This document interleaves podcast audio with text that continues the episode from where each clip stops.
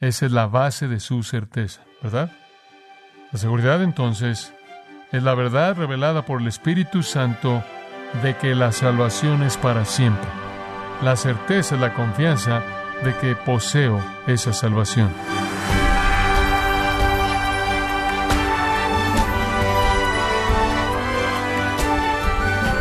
Gracias por su sintonía y bienvenido a Gracia a vosotros con el pastor John MacArthur.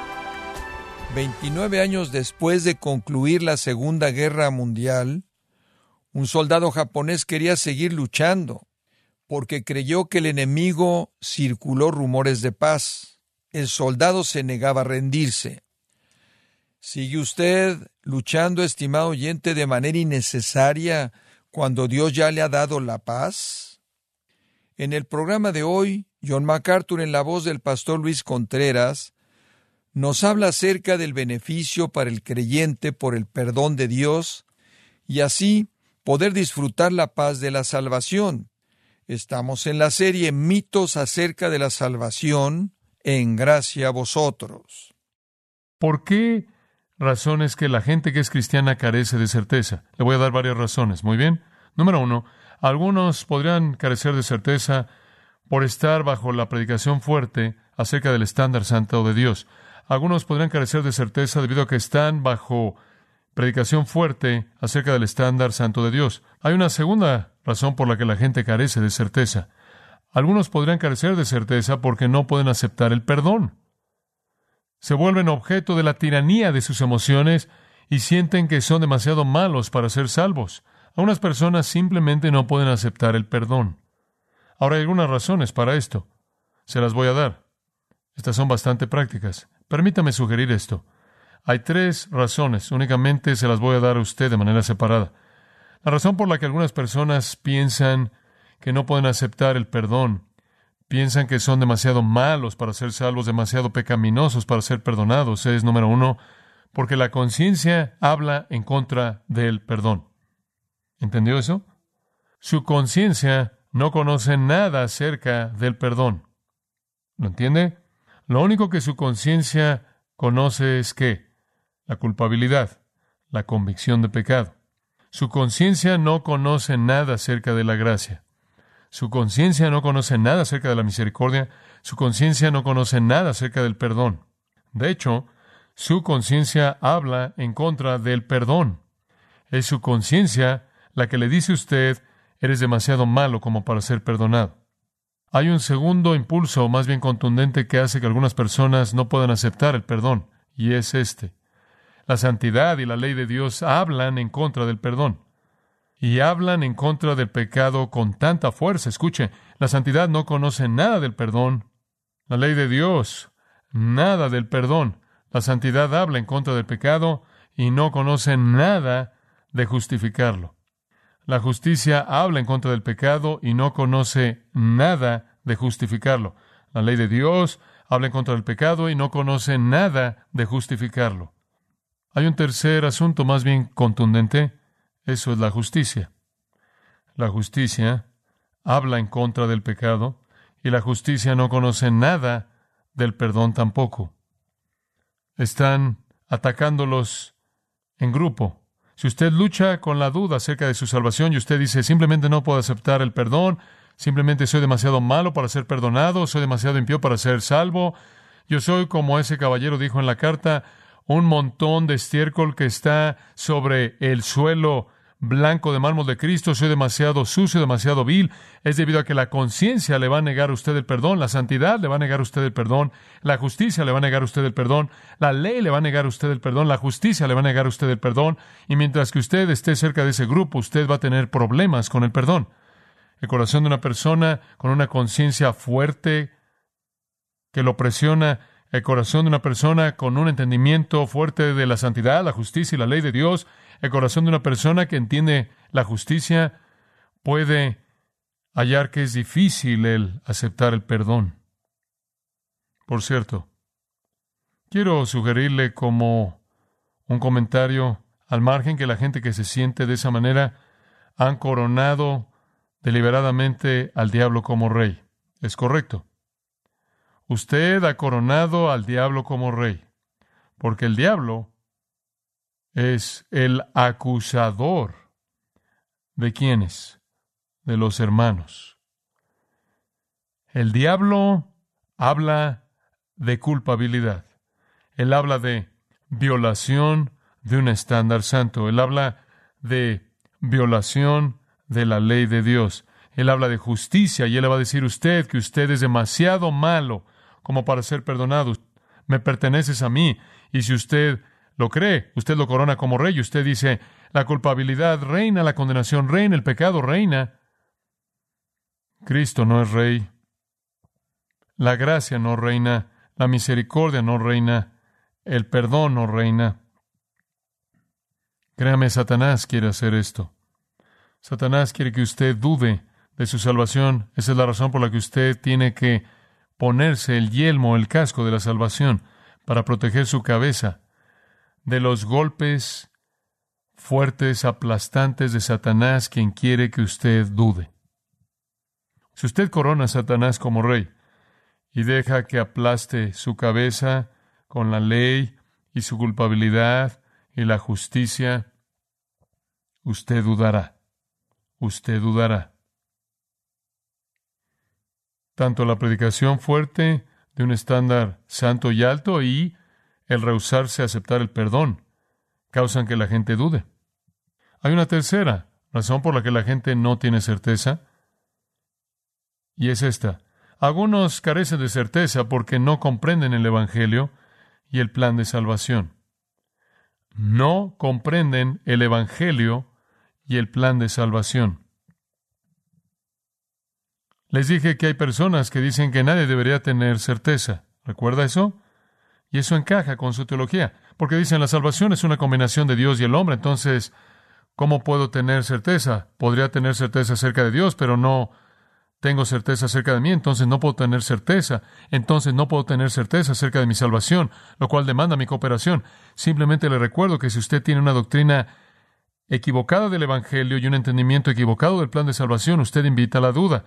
Hay muchas personas que no entienden, en primer lugar, que la salvación es una operación totalmente divina, soberana por parte de Dios sobre el hombre, la cual depende de manera total de Dios. Algunas personas no entienden la gracia. Algunas personas piensan que cuando Dios lo perdonó a usted, Él solo le perdonó a usted los pecados que cometió hasta el punto en el que usted fue salvo, y a partir de ahí, esos no son perdonados.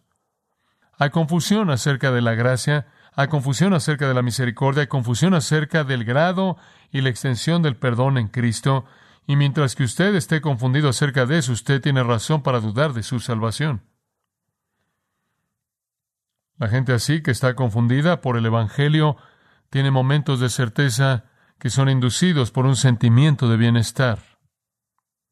Se sienten bien acerca de su condición espiritual. Es el mismo tipo de sentimiento que usted tiene cuando usted acaba de tener una buena comida. Es puramente un sentimiento emocional. Por cierto, sus sentimientos, sin importar cuán poderosos sean, cuán vívidos sean, no son almacenes seguros para guardar su certeza. Sus sentimientos no pueden guardar su certeza. Su certeza tiene que estar arraigada en un entendimiento apropiado del Evangelio y de la obra salvadora de Cristo. Escuche, nunca tendrá sentimientos subjetivos de certeza hasta que usted comprenda la verdad objetiva del Evangelio. Esto que le estoy diciendo es algo muy profundo. Usted nunca tendrá sentimientos subjetivos de certeza hasta que usted entienda los hechos objetivos del Evangelio. Eso es tan elemental. El doctor Harry Ironside muchos años atrás dijo, nunca podrás olvidar los años de estar perdido, los muchos pecados de los que has sido culpable y continúas cometiendo, pero aquello que da paz es el conocimiento de que Dios nunca los volverá a repetir. Él los ha borrado del libro de su memoria y Él lo ha hecho en justicia porque la cuenta está completamente saldada, la deuda está pagada. Fin de la cita. Ahora, si usted entiende eso, eso es seguridad. Y eso es seguridad objetivamente que da lugar a la certeza subjetivamente. Como puede ver, tiene que entender el Evangelio. Tiene que entender que Dios supo que usted era un pecador, que Dios envió a Jesucristo al mundo para pagar el precio para todos sus pecados de manera total y completa, pasados, presentes y futuros, y quitarlos tan lejos como esté el este del oeste, y sepultarlos en las profundidades del mar, y no acordarse de ellos jamás. Y eternamente no son un problema. Usted tiene que entender que la salvación que Jesús ofreció fue asegurada por el poder omnipotente de Dios para siempre. Y es irreversible. Como Romanos 11 dice, irrevocables son los dones y el llamamiento de Dios. Usted tiene que entender lo que tiene un comienzo antiguo, antiguo. Allá atrás en el Antiguo Testamento Isaías dijo, venid, pongámonos a cuenta, dijo Jehová, si vuestros pecados sean como la grana, serán blancos como la nieve, aunque sean rojos, serán como la lana. En otras palabras, cuando Dios lo perdona a usted, es completo, usted está lavado de manera total. En Isaías, de nuevo capítulo 43 y versículo 25, me encanta esto.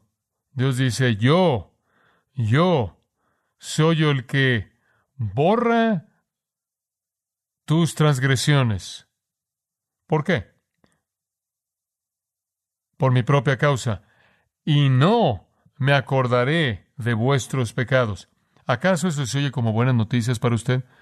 Lo que usted no puede olvidar, Dios no puede recordar. Entonces, cuando usted está por todos lados preocupado, porque usted es demasiado malo para ser perdonado. Dios no sabe de qué se está preocupando usted. En Isaías 44, 22, Él vuelve a decirlo. He borrado tus transgresiones como una nube espesa y tus pecados como un rocío pesado. Podía verlos y después vino una nube espesa y un rocío espeso y simplemente los bloqueó todos. Capítulo 53 y ahora entramos a la muerte del Señor Jesucristo. Y cómo es que Dios pudo hacer eso, cómo Dios podía dejar de ver nuestro pecado, olvidar nuestro pecado, borrarlos debido a Cristo. Observe Isaías 53, versículo 5.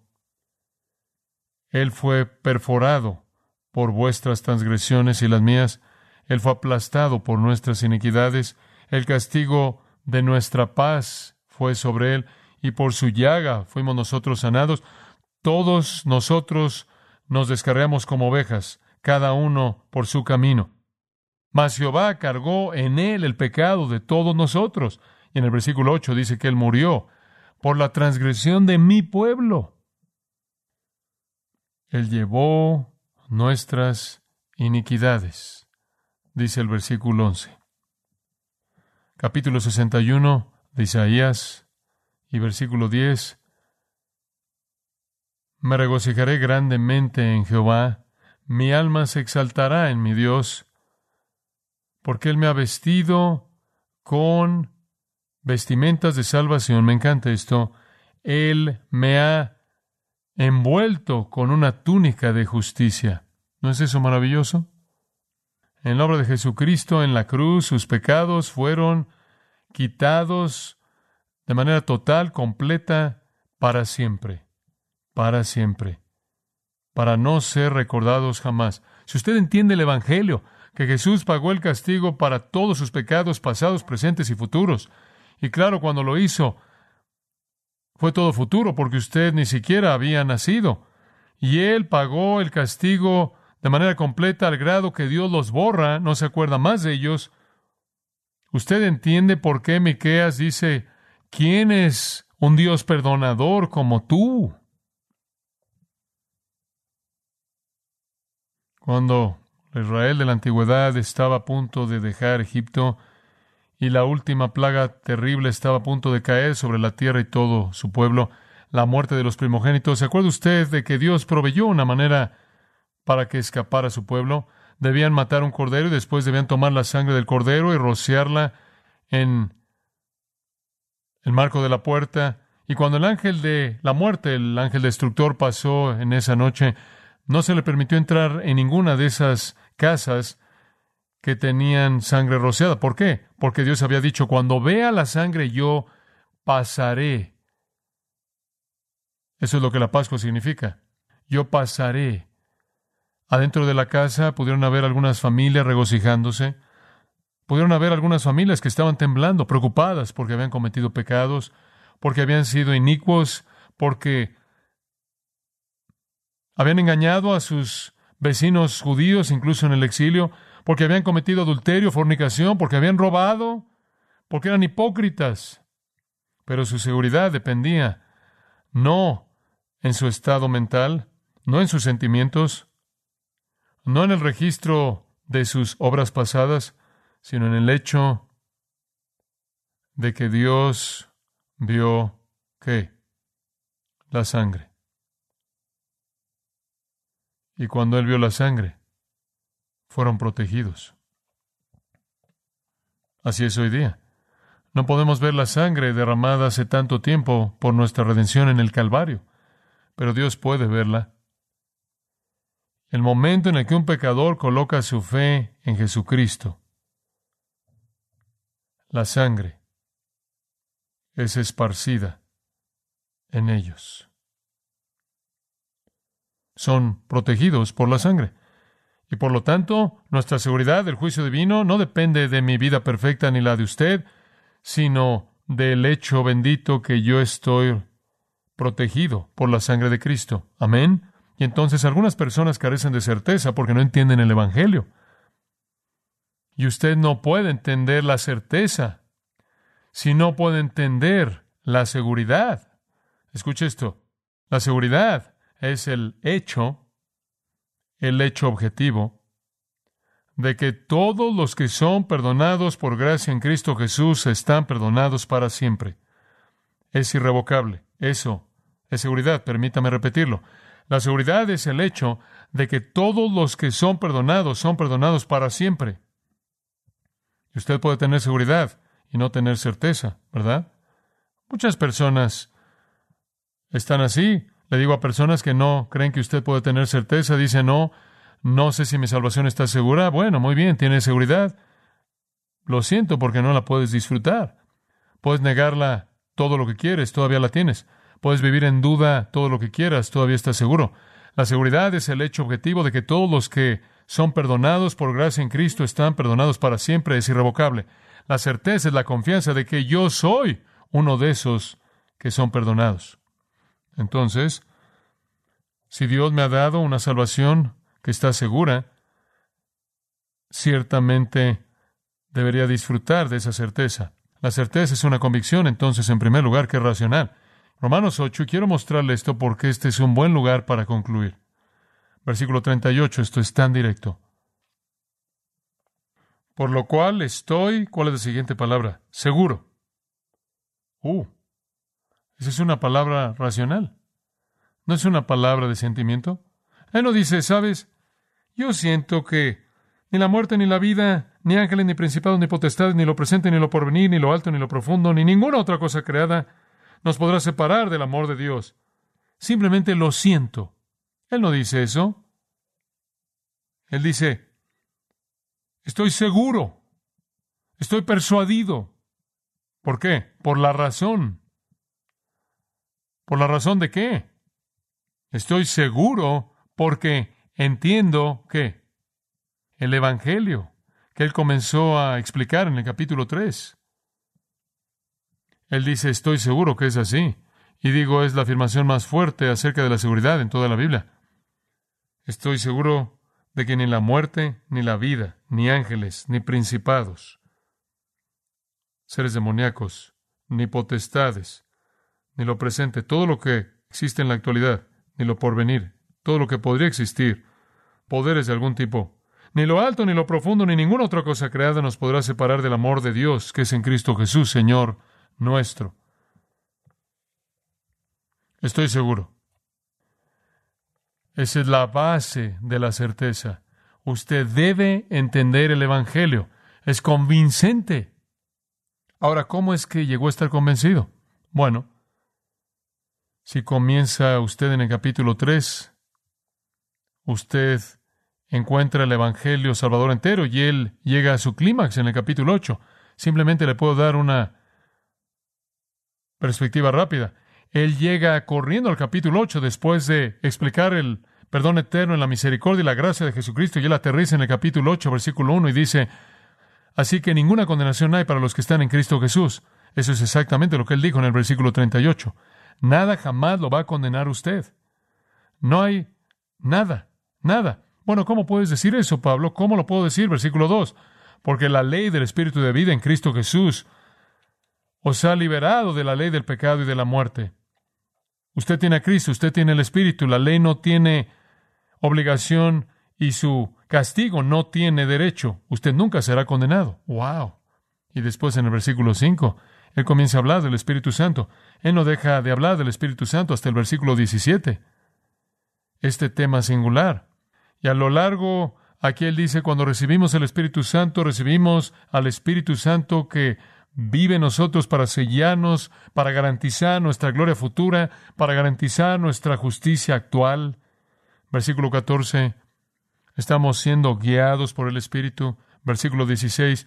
El Espíritu da testimonio a nuestro Espíritu de que somos los hijos de Dios. Después, comenzando en el versículo 18 hasta el versículo 25, él dice, ahora vivimos en la esperanza de la gloria futura.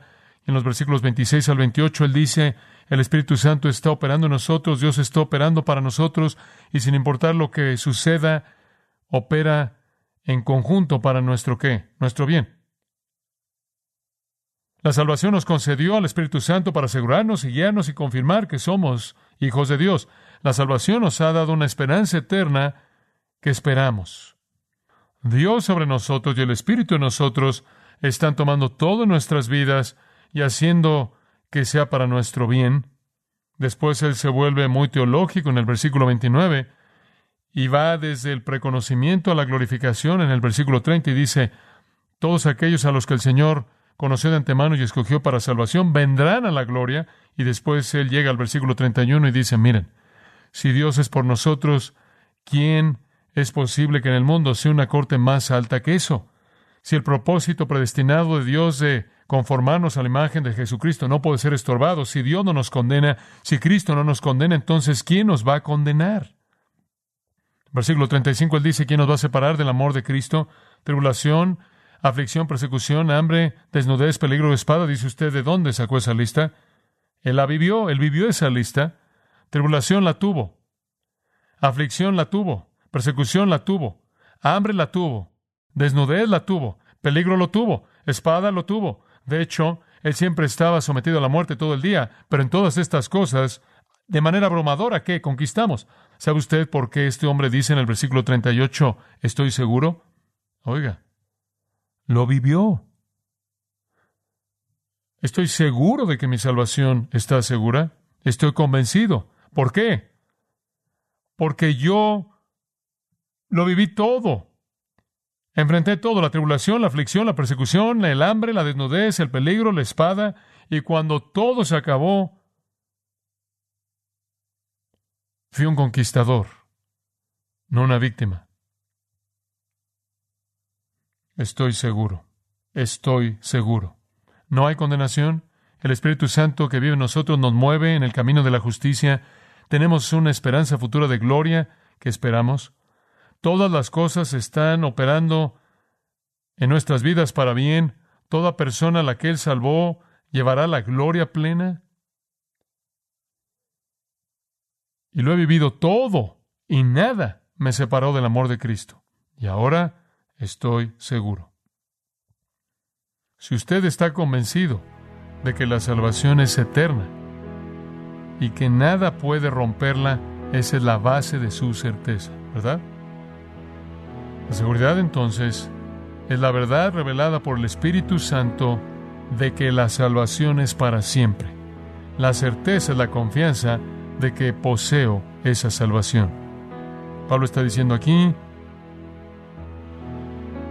tengo ambas. Conozco la salvación en Cristo por revelación. Acabo de escribirla. Yo sé que estoy en Cristo mediante prueba. ¿Verdad? Lo he enfrentado todo. y nada me separó de su amor.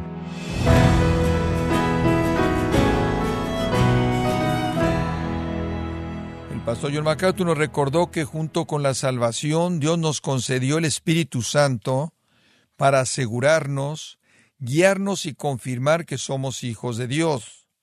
La salvación nos da la esperanza eterna por la cual esperamos en Él. En la serie Mitos acerca de la salvación, y le damos las gracias por sintonizarnos en gracia a vosotros. Estimado oyente, permítame compartir esta carta que nos envió Marino Arias Vázquez de Cuba, quien dice lo siguiente. Dios bendiga ese ministerio, hermanos, saludos desde Cuba. Me llamo Marino Arias Vázquez, pertenezco a la Iglesia Bautista El Calvario en La Habana, ciudad capital, y los escucho por el Internet.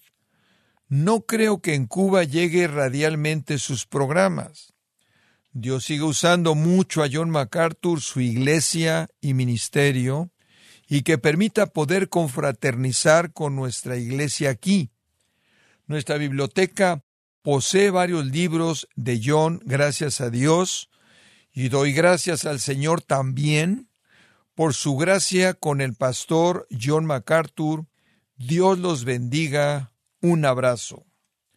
Gracias, gracias por su carta. Nos alienta cómo obra, Señor, con eh, lo que aquí ponemos al aire o a través del Internet o cuando usted eh, con su aplicación nos escucha en gracia a vosotros. Así invitamos a quienes no nos han escrito que hagan lo mismo que estos hermanos que nos escriben sus cartas, porque son de mucho aliento tanto para el pastor MacArthur como para todo este equipo que hace posible este programa. Si tiene alguna pregunta o desea conocer más de nuestro ministerio, como son todos los libros del pastor John MacArthur en español, o los sermones en CD que también usted puede adquirir, escríbanos y por favor mencione la estación de radio por medio de la cual usted nos escucha en gracia a vosotros.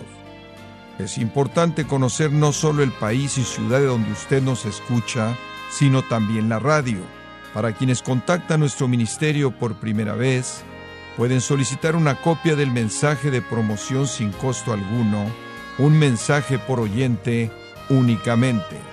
Si usted vive en los Estados Unidos o Puerto Rico, escríbanos a Gracia Vosotros, P.O. Box 4000, Panorama City, California 91412. O puede escribirnos a través del siguiente correo electrónico radio arroba gracia.org.